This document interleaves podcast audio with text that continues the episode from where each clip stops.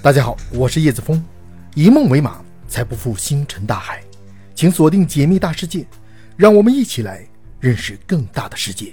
今天我们来聊八大行星。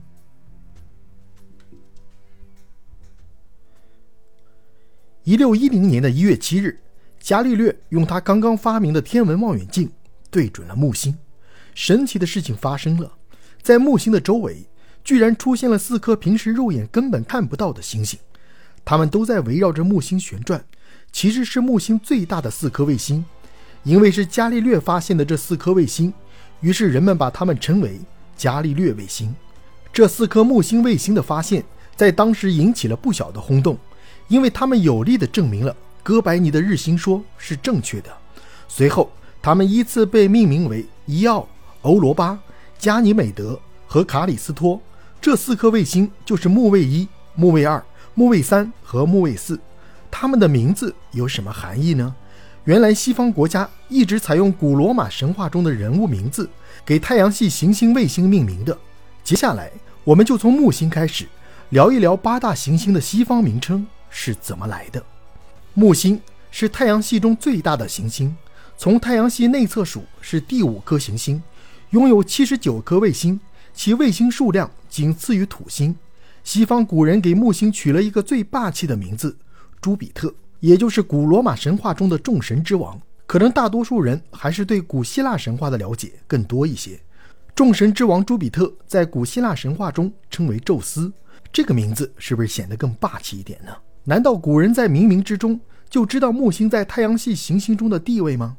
以及围绕在它周围的七十九颗卫星？所以给了他神话中权力最高的众神之王的名字，而前面提到的木星的四颗卫星的名字，则是以朱庇特的四个情人的名字命名的。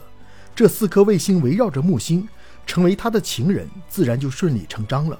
说完了木星，我们接下来来说水星。水星的名字叫莫丘利，在古罗马神话中，他是传信之神，是信使，就是现在的快递小哥。因为水星是太阳系中跑得最快的行星。金星就像一颗璀璨的宝石，闪亮耀眼，是夜晚最亮的星星，非常的迷人。所以金星的名字以古罗马神话中象征爱情与美的女神维纳斯之名来为它命名了。不过，随着科学家实际观测的深入，金星上的环境并不像它的名字那样迷人。火星是最令我们痴迷的行星，它因为如同鲜血般的红色，被称作战神马尔斯。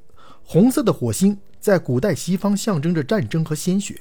其实，火星是因为表面遍布赤铁矿而呈现出红色。土星是距离太阳第六远的行星，土星的光环像是土星的王冠，非常的漂亮。土星名字以古罗马农神的名字萨杜恩命名。天王星和海王星是肉眼不可见的，因此在古人的世界中是不存在的。天王星被发现后，以古希腊神话中的天神乌拉诺斯。命名了它。乌拉诺斯是古希腊神话中的宇宙之神，是最早的至高无上的神。海王星则是以古罗马神话中的海神之名命名的，这是因为海王星有着海洋般深邃的蓝色，所以我们称它为涅普顿。说到行星的命名，最有戏剧色彩的还是冥王星。冥王星在太阳系行星中的发现是最晚的，虽然现在已经被降级为了矮行星。但他在刚刚发现时也引起了不小的轰动。